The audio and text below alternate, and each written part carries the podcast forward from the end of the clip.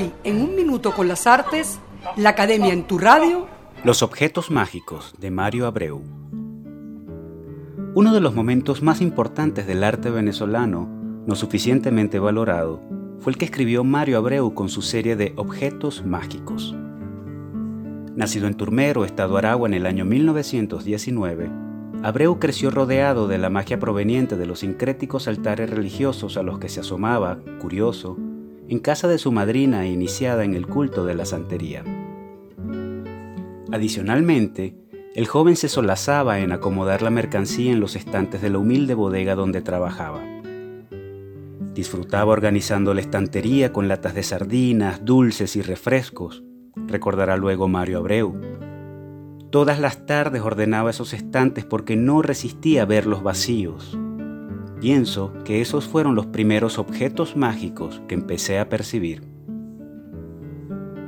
En Caracas, no tarda en cursar estudios en la Escuela de Artes Plásticas y en la década de 1950 marcha a París, donde traba relación con Marcel Duchamp, el genio creador de los ready-made o ensamblajes artísticos elaborados con objetos encontrados en la calle.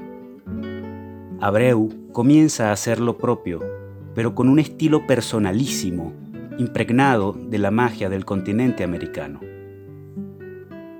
Conocidos en principio con el nombre de santerías y luego con el de objetos mágicos, estas obras fabricadas en negras cajas de madera congregan diversos elementos que en sí mismos no tienen mayor significación, pero que en conjunto logran transmitir una enorme fuerza que recuerda los altares de alguna devoción popular. Nada menos que magia es lo que emana de estas heteróclitas agrupaciones de conchas marinas, velas, espejos, cucharillas, muñecos de plástico, utensilios de cocina y materiales de desecho. De esta manera, Mario Abreu aportó a la invención de Duchamp la bullente fuerza telúrica propia de América, abriendo así una brecha desconocida hasta entonces en el ready-made.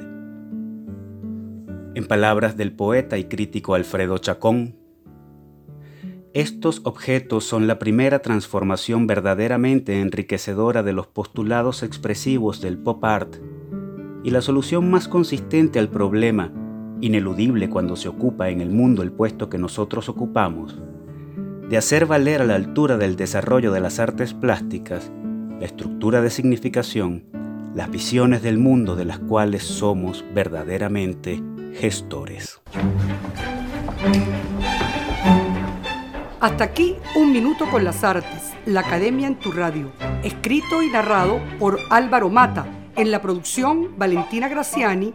En la grabación, edición y montaje, Raúl Sánchez.